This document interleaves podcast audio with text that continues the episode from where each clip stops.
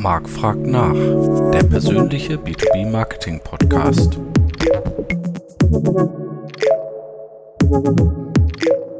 Hallo liebe B2B Community, es ist wieder Zeit für Marc fragt nach. Heute mit dem Thema Zukunft der Fachmesse und ich freue mich sehr, einen kompetenten Gast oder Gästin zu haben, nämlich Claudia Klingelhöfer, Teamlead Content Marketing bei der Messe München. Hallo Claudia. Hi Marc. Corona hat ja die Messelandschaft ordentlich auf den Kopf gestellt. Wie seid ihr da als Messe München mit der Situation umgegangen?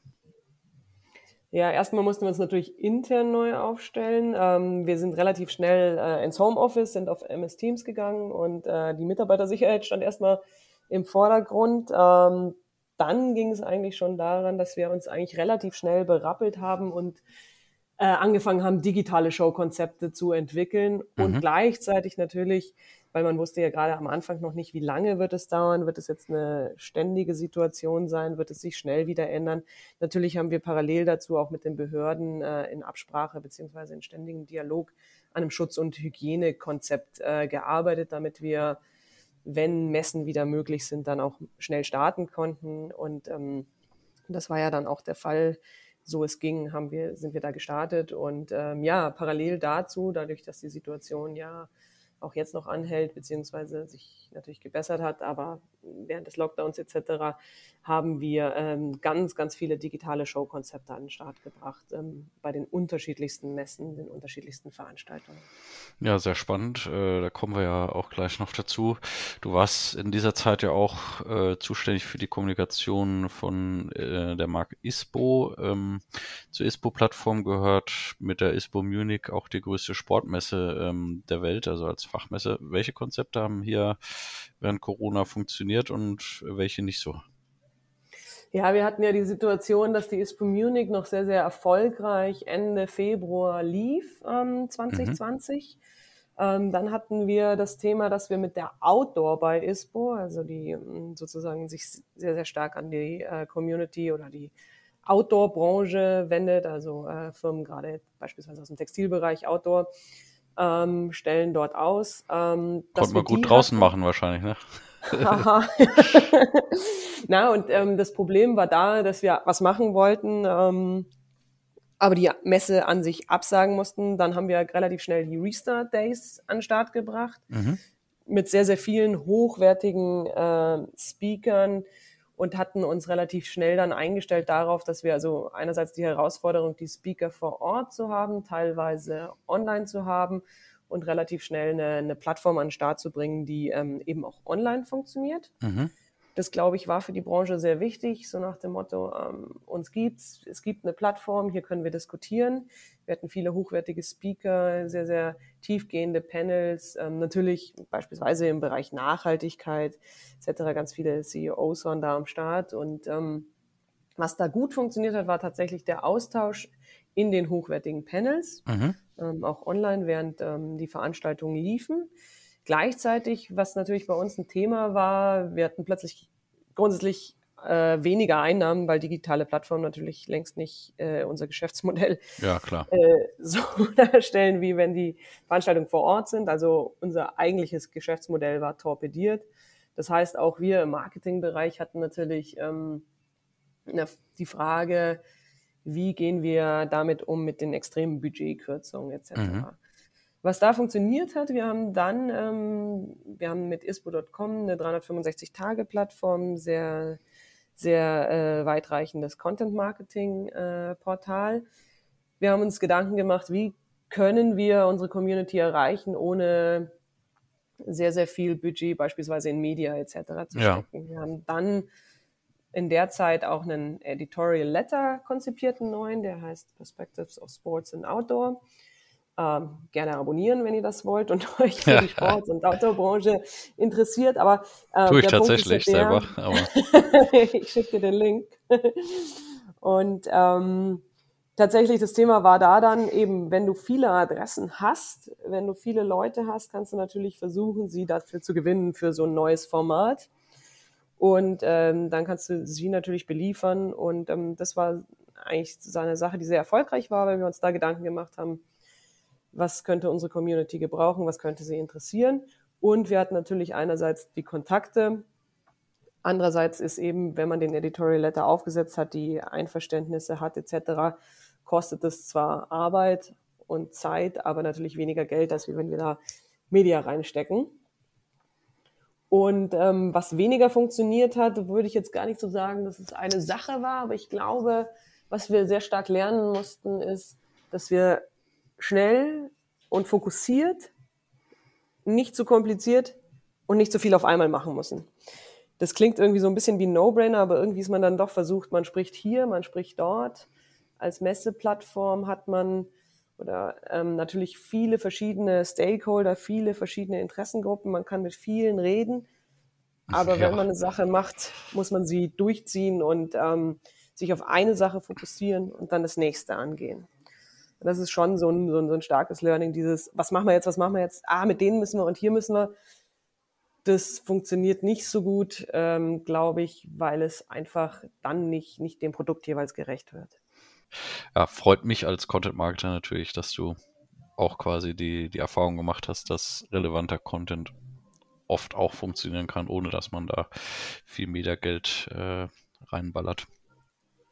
Genau, das, das war was, was mich natürlich auch total gefreut hat, als, als, als jemand, der äh, Content Marketing da äh, so dem so verschrieben ist ähm, und dass man sich auch da oftmals, dass die Idee und eine gute Idee durchgebracht eben dann auch nachhaltiger natürlich ist, als wenn wir einfach nur Mediabudget mit äh, Creatives ballern. Also ich sage jetzt mal provozierend. Ja. Was sind denn ähm, die wichtigsten Learnings aus der digitalen Durchführung der ISPO Munich? Also erstmal Hut ab, äh, muss ich sagen, äh, dass ihr das so schnell auf die Beine gestellt habt und reagiert habt. Ähm, manche andere Messegesellschaften waren ja ein bisschen vorsichtiger, haben, sage ich mal, länger mit Absagen oder Verschiebungen gearbeitet. Ähm, was sind so die wichtigsten Learnings äh, im Unterschied vielleicht zu einer rein physischen Messe vorher? Mhm.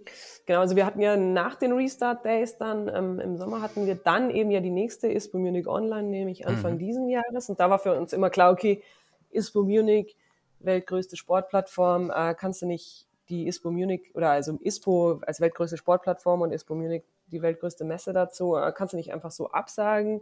Die Branche wollte das. Ähm, das heißt, es wird noch viel, viel größer und es wird wichtig und es ist richtig und es sind die großen Companies alle dabei. Also wir hatten dann 545 ähm, Aussteller, am Schluss fast 32.000 Teilnehmer, über 3.000 Presseclippings und 200.000 äh, Visits auf der Website und, ähm, und Teilnehmer aus 110 äh, Ländern. Und ähm, wie es bei all solchen Sachen ist, die so groß sind, lernst du natürlich eine Menge. Ähm, das war jetzt auch deine Frage. Ähm, vielleicht nochmal, weil es ja eben B2B-Marketing geht hier, ähm, habe ich mir Learnings hier für dich ähm, überlegt, die ich präsentieren möchte, die in diesen Bereich gehen. Und zwar betrifft, es einmal die Bewerbung. Mhm. Ähm, da geht es mir darum, dass man zuerst schon sehr, sehr laut sein muss. Also wir sind die mm. wichtigste Sport-Business-Plattform des Jahres. Ja. Wir sind der wichtigste Touchpoint. Hier bringst du dein Business voran. Dieses sehr, sehr laute am Anfang ähm, ist, glaube ich, extrem wichtig, weil halt viele was machen. So. Und ja. dann ist es auch fair, enough herzugehen. Und ich als Content-Marketing-Spezialist bin dann auch eher so, na ja, ich mag ja schon irgendwie Inhalte bringen, etc. Ja. Aber ja, am Anfang darfst du schreien, dann aber, wenn du geschrien hast, musst du es natürlich begründen. Dann kommt natürlich der Content mehr ins Spiel. Das heißt, in der Bewerbung ähm, sehr präzise, mehrwertstiftend, sehr zielgruppenspezifisch ausspielen, vielleicht zu überlegen oder nicht vielleicht zu überlegen, sondern natürlich anhand von Personas herzugehen und zu sagen, hier versuche ich das auszuspielen, hier versuche ich das auszuspielen und was ist wirklich, wirklich der Mehrwert, wenn jemand da ähm, in seinem Büroalltag uns zwei oder drei oder fünf Stunden Zeit schenkt. Ja? Mhm. Also welchen Speaker habe ich, für wen passt der genau? Habe ich jetzt von einem der größten Sportbrands vielleicht äh, den Marketing-EMEA-Chef oder was da, dann soll ich das versuchen, so zielgruppenspezifisch wie möglich an den Mann und die Frau zu bringen. Das ist ein wichtiges Learning der Bewerbung. Ein zweites ganz spannendes ist, bisher weißt du natürlich, wie das Produkt, also in dem Fall Messe, funktioniert. Der Witz ist nur, eine ISPO Munich Online machen alle zum ersten, haben alle zum ersten Mal gemacht. Ja. So eine Monster Veranstaltung digital und übrigens ähm, jetzt in Zukunft ist es ja bei uns immer alles hybrid. Hybrid, das ja. Mhm. praktisch. Also die Learnings gehen nicht verloren, aber du musst enorm mit dem Produktteam zusammenarbeiten. Also ich sage jetzt immer hier neutral Produktteam, das ist bei uns das Projektteam, das sozusagen die Messe veranstaltet, aber das ist sicher auch auf andere äh, Marken übertragbar. Du musst enorm viel fragen, du musst verstehen, wo der Mehrwert liegt und du musst herausfinden nochmal, warum machen wir das so, wie wir es machen oder warum hat sich das Projektteam ausgedacht, wie sie das jetzt konzipieren. Weil nur dann kannst du wirklich hergehen und sagen, okay, dann gehen wir in der Bewertung, gehen wir das nach vorne oder, oder stellen wir das in den Mittelpunkt. Ähm, und das ist schon was, was man noch mal, wo man nochmal demütig einen Schritt zurückgehen muss und sagen muss, okay, dann frage ich halt nochmal nach. Warum machen wir das jetzt und wie funktioniert das jetzt? Verstehe ja. ich auch nicht. Wie soll das online funktionieren? Verstehe ich nicht. Was, was soll da die Begeisterung sein? Also es ist ja immer dieser Gedanke vom Kunden kommt, ähm, was schaff, wie schaffen wir es wirklich, den jetzt von seinem anderen Laptop, von der E-Mail, die da Ping macht, ähm, wegzulocken. Und das war sicher die größte Herausforderung. Ähm, nächster Schritt ist dann, wenn wir dann eben das geschafft haben, sagen wir mal, mit unseren Angeboten den so weit zu bekommen, dass er sich für die Veranstaltung interessiert. Die Online-Veranstaltung war dieses Thema Don't Make Them Think. Wir brauchen Schritt-für-Schritt-Anleitung, wir brauchen so ein kurz wie nötig, aber so präzise wie möglich Erklärungen, wie du da dich durchklickst. Also Customer ja. Journey ist da auch enorm wichtig, sonst springen alle weg, alle sonst bouncen ja, alle absolut. Und es geht schon beim Ticketkauf los. Jeder weiß ja. das. Ähm, wenn du dann erst 1000 zusätzliche E-Mails mit 20 äh, Keyword, äh, ähm, eigenen Passwörtern belegen musst, dann ist das ein Quatsch.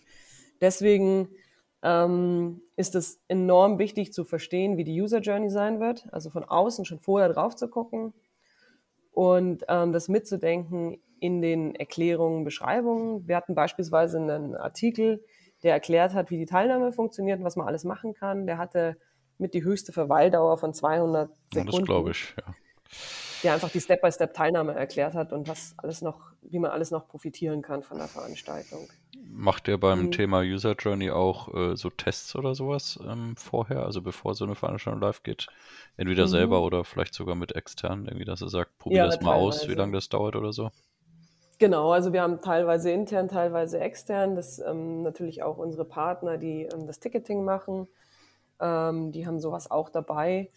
Und dann werden äh, in Anführungszeichen so kleine Erlebnisreisen gestartet, wo halt die ja. erzählen, was sie, was sie tun müssen. Ähm, die große Herausforderung sind sicherlich die Schnittstellen. Also wir haben unsere eigenen Systeme, unsere eigenen Websites, eigenes System. Dann haben wir den Ticketanbieter, eigenes System. Und ja. dann haben wir natürlich als drittes noch die Schnittstelle zur Plattform. Ja. Und das ist das, ja, immer eine das Setup ist, ja. genau, ist immer neu. Jetzt inzwischen haben wir eben, weil wir bei der Messe München so früh angefangen haben, haben wir halt praktischerweise jetzt ein standardisiertes Setup. Und es macht Arbeiten. Macht es deutlich leichter, ja. Deutlich leichter, aber genau, damit hat jeder zu kämpfen. Äh, das konnten, könnten wir jetzt lösen, aber das waren eben bei der ISPO Munich Online war das auch eine dieser großen Herausforderungen. Ähm, es geht ja dann auch nicht nur um ähm, das Onboarding, sage ich mal, der Teilnehmer, sondern auch der Speaker etc. Die müssen ja auch nochmal anders ongeboardet werden. Und das ist ein Riesenaufwand, weil das muss natürlich jeder erklärt bekommen und jeder braucht vorher den Check, funktioniert das, funktioniert, äh, wie ist die Übertragungsqualität, wenn ja. jemand ein Speaker online dabei ist. Ein anderes wichtiges Learning, was ich noch mitgeben möchte, insbesondere für alle, die da Events machen äh, in dem Bereich oder so für sich für sowas interessieren. Die letzten Meter zählen, ähm, habe ich das genannt. Das ist definitiv so, dass die Hälfte der Teilnehmer erst kurz vorher zusagt, weil ja, schlimm für uns als Planer, aber total. aber also eben so. aus ja, weil der, weil der Chef fragt natürlich alle drei Tage, ja, wie sieht's aus, ja, und dann kannst du immer nur sagen, ja, hm, gib mir noch genau, drei also, Tage, ja. Ja, ja, also du hast natürlich ähm, die Besucherregistrierungszahlen etc., das Reporting, aber ähm, für eine Online-Veranstaltung entscheidet man sich natürlich erst ähm, kurzfristig in der Regel. Ja. Und deswegen darf man da auch nicht nervös werden und ähm, das ist auch sicher so ein sowas, was jeder schon erlebt hat. Die Zahlen stimmen nicht und plötzlich werden alle möglichen Maßnahmen, vielleicht sogar Geld etc. noch in die Hand genommen. Ähm, doch eigentlich waren die Maßnahmen und der, der, der Plan auch richtig, nur eben die Anmeldungen kommen erst kurz vorher. Das war eben gut, dass wir bei uns jetzt mit den Restart Days da schon die Erfahrung gemacht hatten und bei ISPO Munich Online dann das auch wussten, beziehungsweise das natürlich auch von anderen Messeveranstaltungen von der Messe München wussten. Und weißt du zufällig so, ähm, weil was wir auch immer bei Kunden Online-Veranstaltungen immer erleben, äh, oder wenn ich auch selber Workshops gebe, mhm. Hm, hat man ja auch eine gewisse No-Show-Quote, ja. Hm, wobei man natürlich auch ehrlich sein muss, die gab es natürlich auch äh, bei der physischen Fassung schon. Aber bei Online, wie du richtig sagst, sind die Leute oft schon noch kurz entschlossener. Ne? Und wenn dann der Chef rankommt und sagt, jetzt hast du ein noch wichtigeres Meeting, dann taucht derjenige oder diejenige vielleicht nicht auf. Ähm, wie, wie äh, konntet ihr damit arbeiten oder? Ähm, ja. Die war gar nicht, also ich kann dir keine genaue Zahl nennen, nur die No-Show-Quote war gar nicht so exorbitant hoch, ehrlicherweise. Also wir kennen sie ja auch von den anderen, von den physischen Veranstaltungen. Ja. Das war schon äh, vergleichbar. Was ich dir sagen kann, ist, dass, dass eben die Hälfte der Registrierungen in der letzten Woche vor dem Event kam. Die Hälfte Wahnsinn, dass, ja. Mh, dass wir ähm, noch einen Last Call Mailing beispielsweise ähm, am ersten Eventtag rausgeschickt hatten. Und das hatte eine Öffnungsrate von 46 Prozent, war damit das okay, eines der, der erfolgreichen tatsächlich. Und eine sehr, sehr hohe Conversion auch. Und wir hatten 25 Prozent der Registrierungen, also von den 50 war dann die Hälfte quasi nochmal am ersten Eventtag. Interessant, ja. Hm.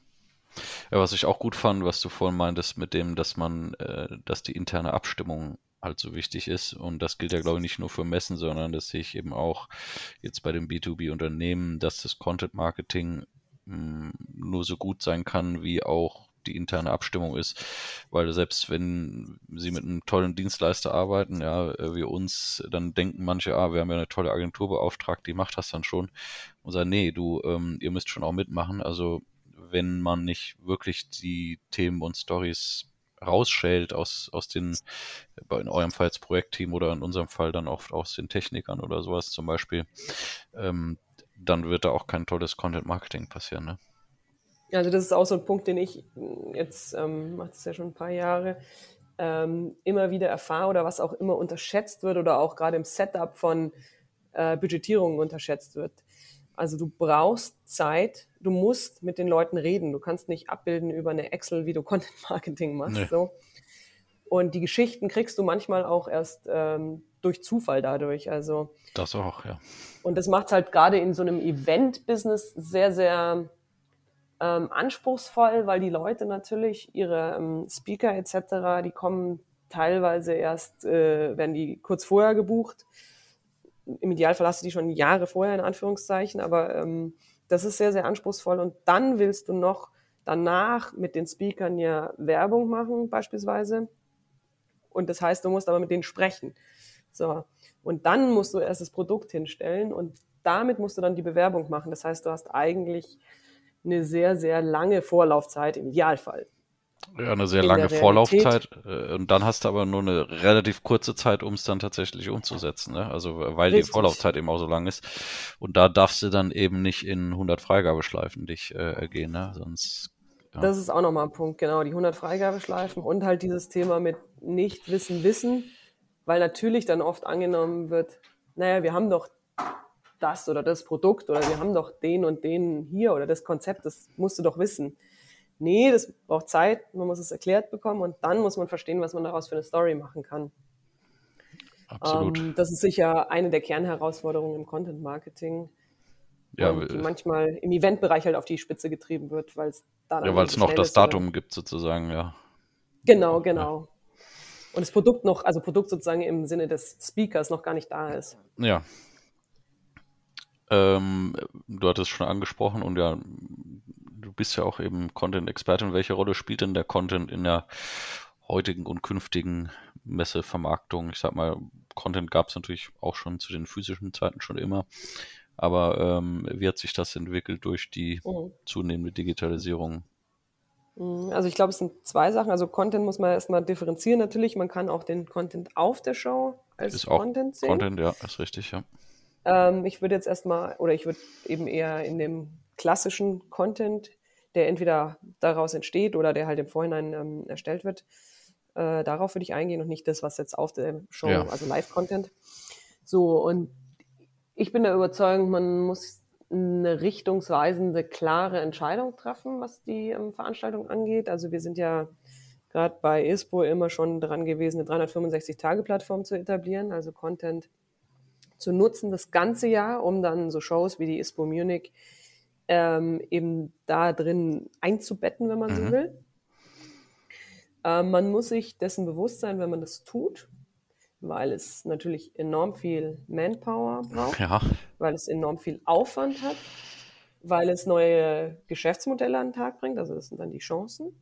Man muss es anders denken, und das meine ich mit richtungsweisend, als wenn man sagt, okay, als Messeveranstalter mache ich mir eine Show, mache guten Live-Content, bin mit klassischen PR-Maßnahmen ähm, am Start. Ähm, dann mache ich eine Show, mache Showkommunikation, wann die ist, wann das Datum äh, ist, etc. Ähm, habe vielleicht Partner im PR-Bereich, etc.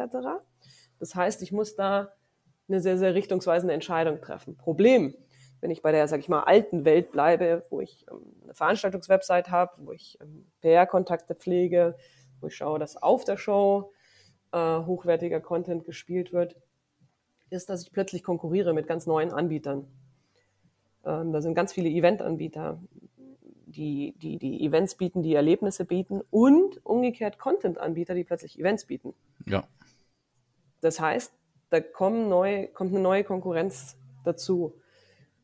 Ich als, als, als äh, Plattformanbieter habe aber den Vorteil eigentlich, und den kann ich mit Content leichter ausbauen, dass ich die Infrastruktur habe. Also als Messe in München haben wir natürlich super geile Hallen, super geile Infrastruktur, wie man ein Live-Event hinstellt, wahnsinnig viele Experten im, von Ticketing bis Show, bis Ausstellersicherheit. Also, und die Kontakte habt ihr natürlich auch, ne?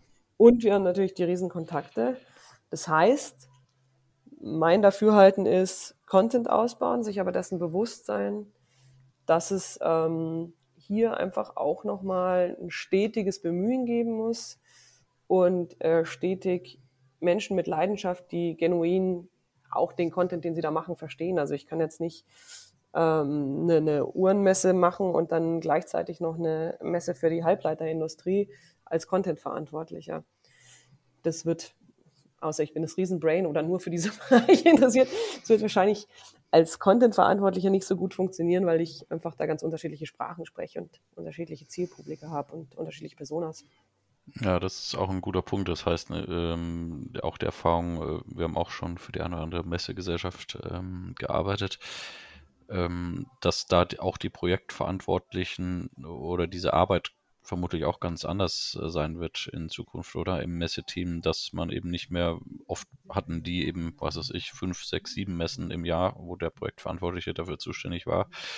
Ähm, wo es natürlich dann irre schwierig ist, sage ich mal, die Kontakte aufzubauen und die Themenexpertise und so weiter aufzubauen.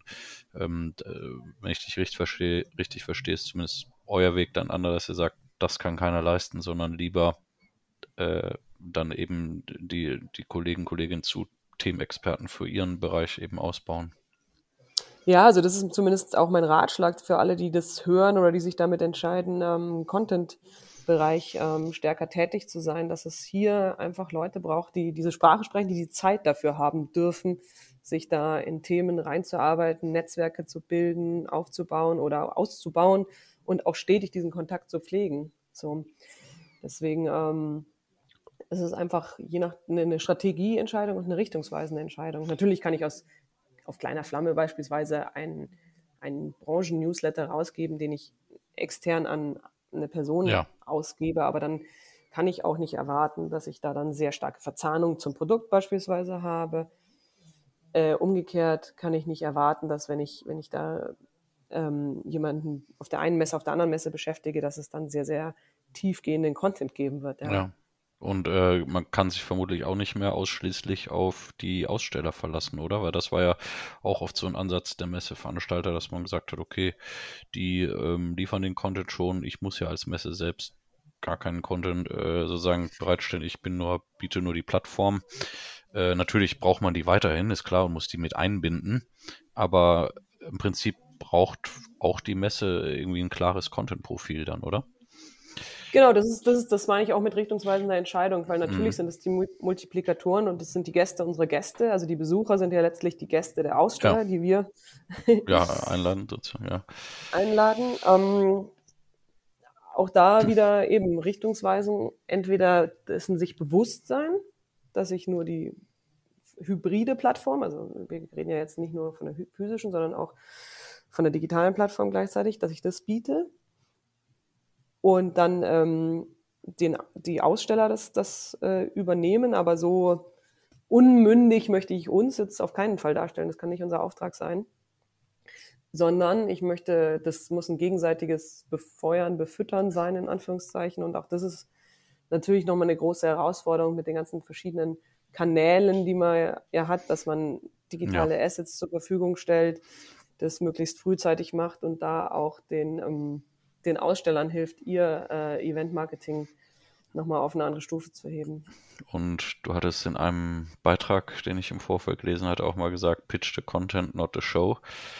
Heißt das, dass ähm, die Messe auch anders kommunizieren muss als in der Vergangenheit? Du hast vorhin schon angedeutet, äh, früher mhm. war es oft so, dass man eben gesagt hat, okay, dann ist das Datum, hier ist, äh, sind die Programmpunkte äh, etc., so eher äh, so in einem Features mhm. aufzählen.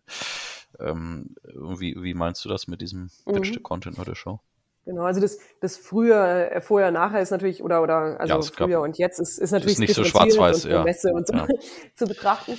Aber tatsächlich, wenn du den, den Schritt gegangen bist und eine, eine Messe bist, die, die, die eine Content-Plattform ist oder sich daraus mhm. zu, dazu weiterentwickelt hat, wie es bei ISPO schon seit Jahren der Fall ist, schon seit lang, langer Zeit, ähm, dann ist es natürlich so, dass du eine riesen Chance hast, dass du sagen kannst, ich biete dir und insbesondere beispielsweise Journalisten, ich biete diese und diese Inhalte, ich biete, weil ehrlicherweise, dass es auf einer Messe oder auf einer, also insbesondere auf einer physischen Messe, eine Toilette gibt und einen Schreibraum und da äh, irgendwelche Leute sind, ähm, das ist klar, das ist wie, wie beim Fliegen. Lufthansa sagt auch, ähm, es geht ums Erlebnis und es geht nicht um von A nach B zu kommen, das tut jede ja. Fluglinie. Ja.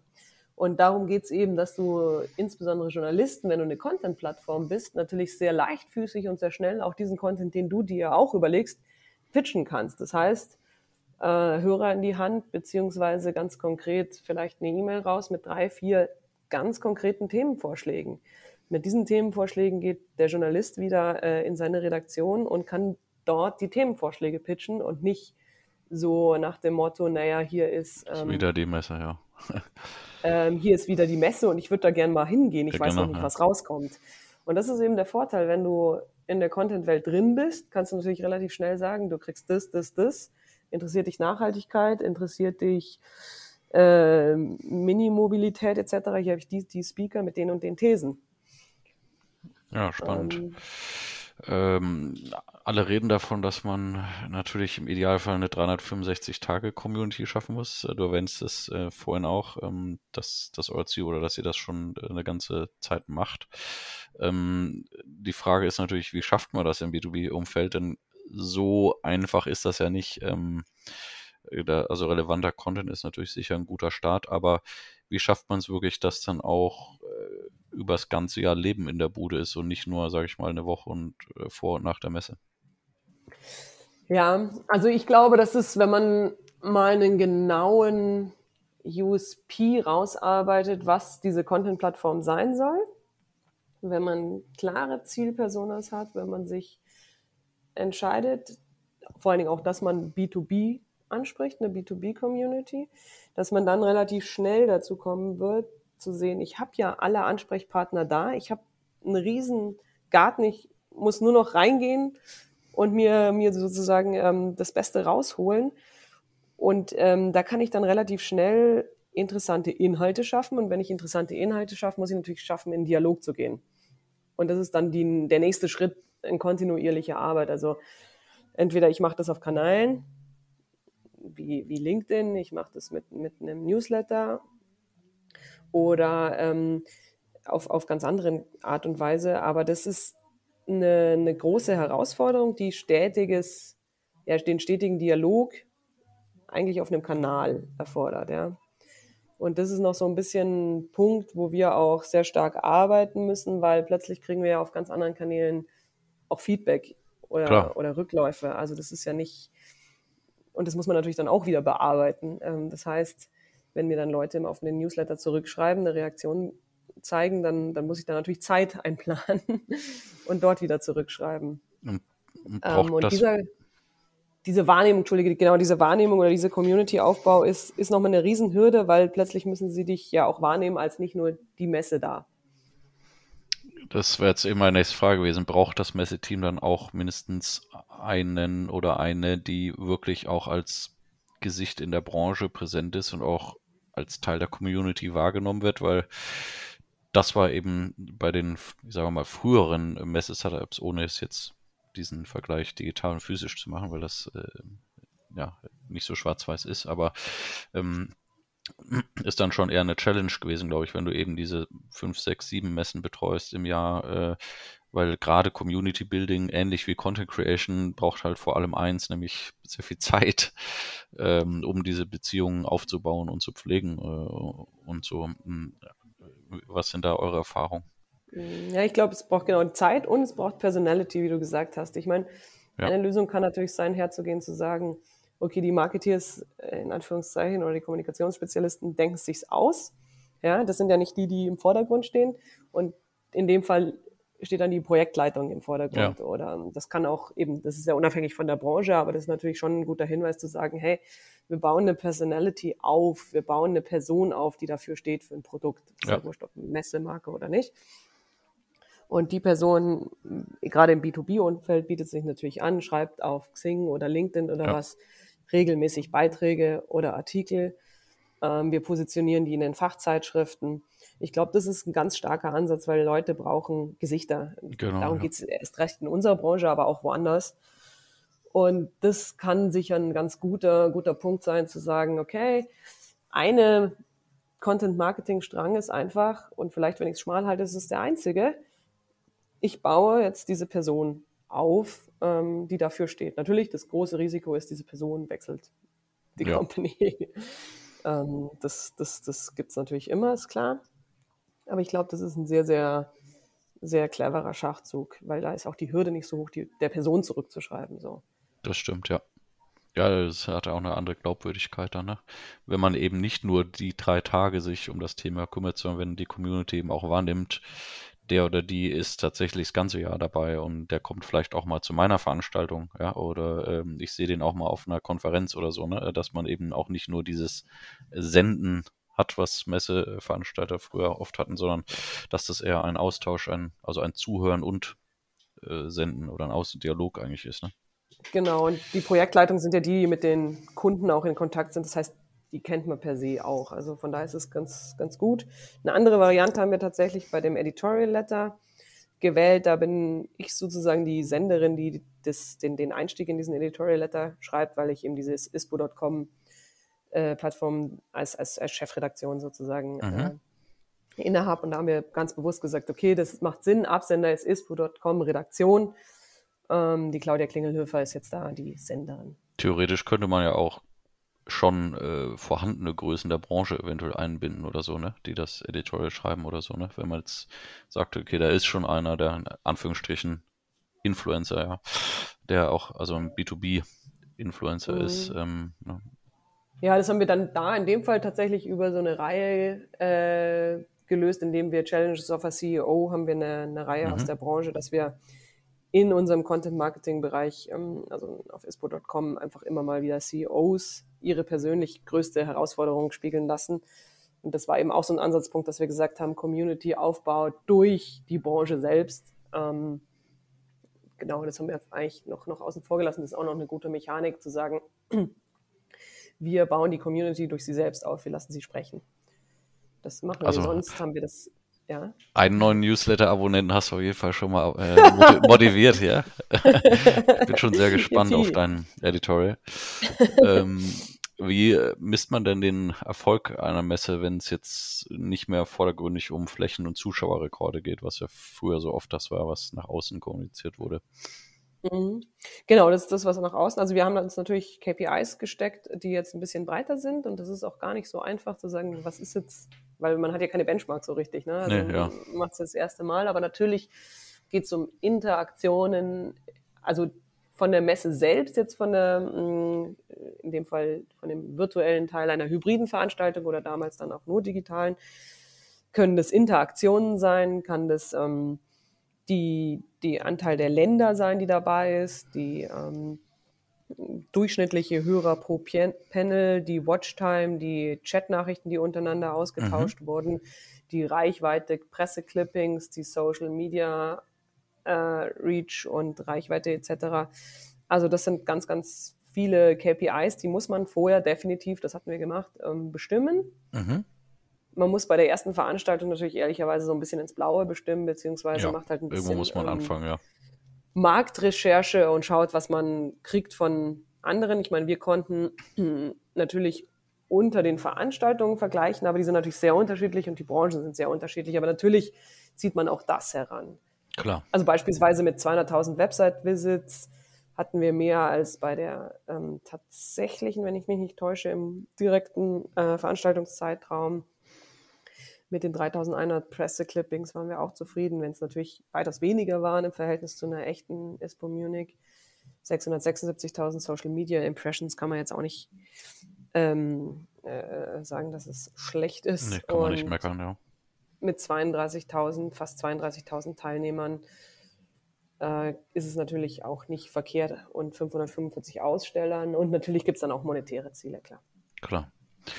Ähm, jetzt, wo physische Veranstaltungen oder auch Hybride, aber zumindest mit einem physischen Anteil, äh, immer mehr wieder zurückkommen, äh, werden Messen jetzt wieder zu Vor-Corona-Status zurückkehren oder bleibt zumindest ihr jetzt als Messe München auch bei diesem Strategiewechsel? Ähm, du meinst es vorhin, glaube ich, auch schon, dass ihr auf jeden Fall immer Hybrid machen werdet.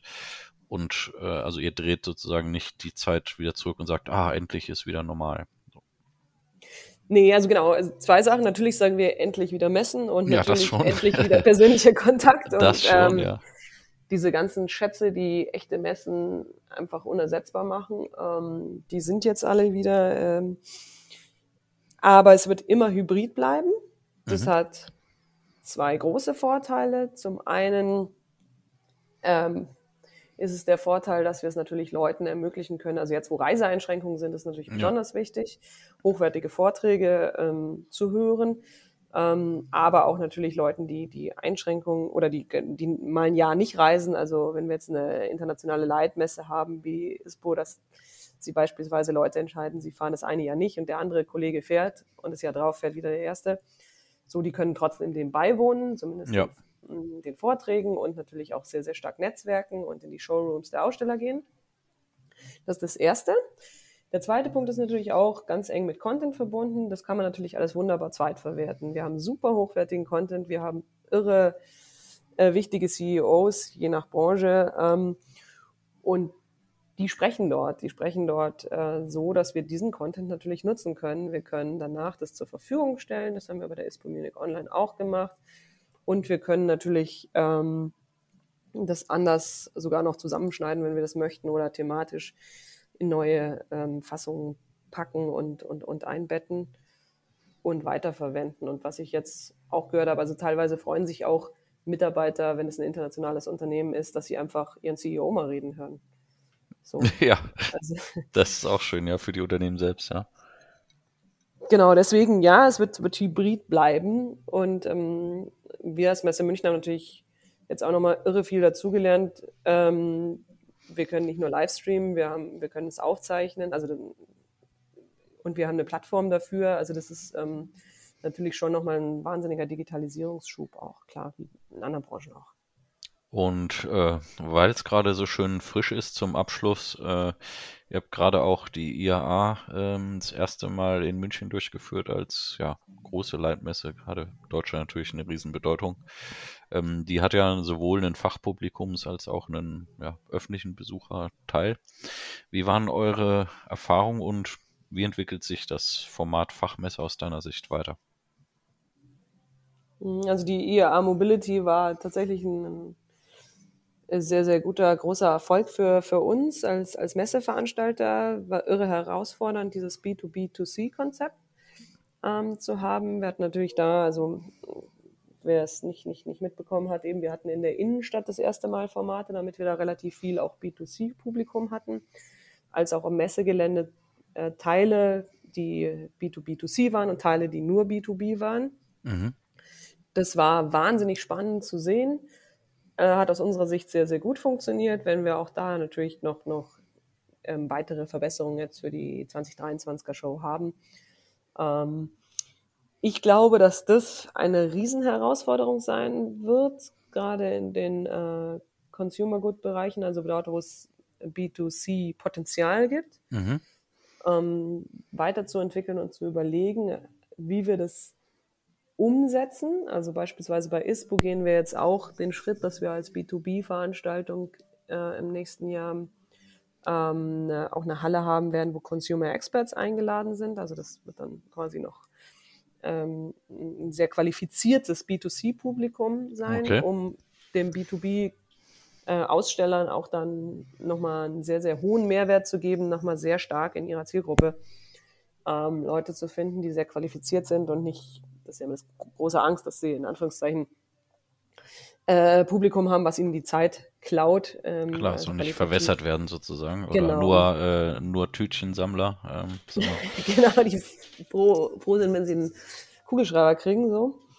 Ähm, ich glaube, gerade Corona, die Zeit hat auch gezeigt, dass, dass das Messen enorm wichtig, ein elementarer Bestandteil sind, weil dieses, also was, worüber wir noch nicht gesprochen haben hier, was aber immer zum Vorschein kommt, weil man kann es am besten mit dem englischen Wort, mit diesem Serendipity beschreiben. Du gehst irgendwo hin und machst eine zufällige Begegnung, eine hm. zufällige mhm. Entdeckung. Und das ist halt auf Messen einfach super. Das, das kann dir niemand woanders bieten.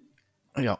Und ähm, auch dieses Zusammenkommen mit der Branche und, und, und sich austauschen etc., das haben, glaube ich, auch, auch die meisten gemerkt, dass das einfach auf, auf einer Messe ähm, am besten dargestellt werden kann. Und ähm, deswegen ist es natürlich schon so, dass man zwar jetzt diese harte Zeit hat und auch durch das Schutzhygienekonzept nach wie vor das ja sehr herausfordernd ist, die Organisation. Aber prinzipiell ist es so, dass man da natürlich schon gestärkt rausgehen kann und sagen kann, okay, Messen sind wichtig, das hat uns so vieles gezeigt. Ähm, uns braucht es einfach. Ja, das so, äh, sehe ich auch so. Auch das Physische. Ich freue mich auch jetzt, wenn ich die ersten Male wieder auf physische Messen gehen kann. Und diese Zufälligkeit ist auch ein super äh, Aspekt, dass du den noch gebracht hast, weil das empfinde ich halt, das merken wir ja auch im Büroalltag, ähm, wo wir jetzt viele Monate im Homeoffice waren und so, wo, sag ich mal, die normale berufliche Interaktion sehr, sehr gut funktioniert digital. Aber diese, dieser Kit, der soziale Kit, ähm, der geht teilweise einfach ein bisschen verloren, die Identifikation mit der Firma und so weiter, wo du, ähm, weil du rufst ja nicht einfach an, um mal übers Wochenende zu reden oder so, ne? sondern du hast in der Regel immer ein bestimmtes Arbeitsthema halt, zu dem du dann irgendwie ein Telefonat machst. Und ähnlich äh, ist es, finde ich, auf einer Messe, dass du eben dieses, ja, zufällige Entdeckungen, zufällige Begegnungen eben auch mal nicht nur über die Arbeit redest, sondern eben auch einfach, ja, diese persönlichen Beziehungen Vordergrund stellst und für die Besucher auch dieses alles an einem Ort zu haben, ne? weil die Aussteller sagen dann oft, naja gut, ich kann ja auch mein eigenes Event machen. Ja, aus deiner Sicht ist das richtig, aber der Besucher müsste ja zu 20 Events gehen, um das gleiche zu haben, was er auf der Messe halt Ganz halt an genau. einem Tag machen kann. Ne? Ganz genau. Also dieses Soziale ist unersetzbar und der zeitliche Faktor, wenn du eine Messe hast, eine große, dann ist das natürlich Gold wert. Und natürlich, du suchst nicht nach dem Neuen. Du kannst vielleicht das Neue oder sonst irgendwas googeln. Du musst darauf stoßen. So. Und ähm, beim Essen wird man halt ganz aus Versehen darauf gestoßen. Ja, das äh, stimmt auch. Das wird auch oft vergessen, dass man sagt, ja, Google weiß ja alles, ähm, wo man sagt, ja, stimmt, aber du, es sagt dir halt auch nur das, was du eingibst. Ne? Ja, Richtig. super. Ähm, ich danke dir sehr. Ist äh, auch zeitlich eine Punktlandung und waren, glaube ich, sehr viel spannende Learnings dabei, die man, glaube ich, auch sehr, sehr gut auch auf ein Unternehmen jetzt genauso übertragen kann, ähm, wenn man jetzt äh, im B2B-Unternehmen ist oder entweder selber auch mal Aussteller ist oder auch eigene Events hat oder grundsätzlich auch aufs Content Marketing. Denn viele dieser Learnings äh, und Entwicklungen sehen wir grundsätzlich im Content Marketing, nicht nur im Messemarketing. Und äh, ich bin auf jeden Fall sehr gespannt auf, äh, auf deinen Newsletter, ähm, äh, was, was den so bahnbrechend macht. Und äh, ja, äh, ziehe den Hut vor dem schnell der Geschwindigkeit, in der ihr euch da äh, gewandelt habt. Und danke dir sehr, dass du da ja, spannende Einblicke gegeben hast. Ja, schön, dass du mich eingeladen hast, Marc. Sehr gerne. Bis dann. Danke dir. Ciao. Hat Spaß gemacht. Ciao. Thank you.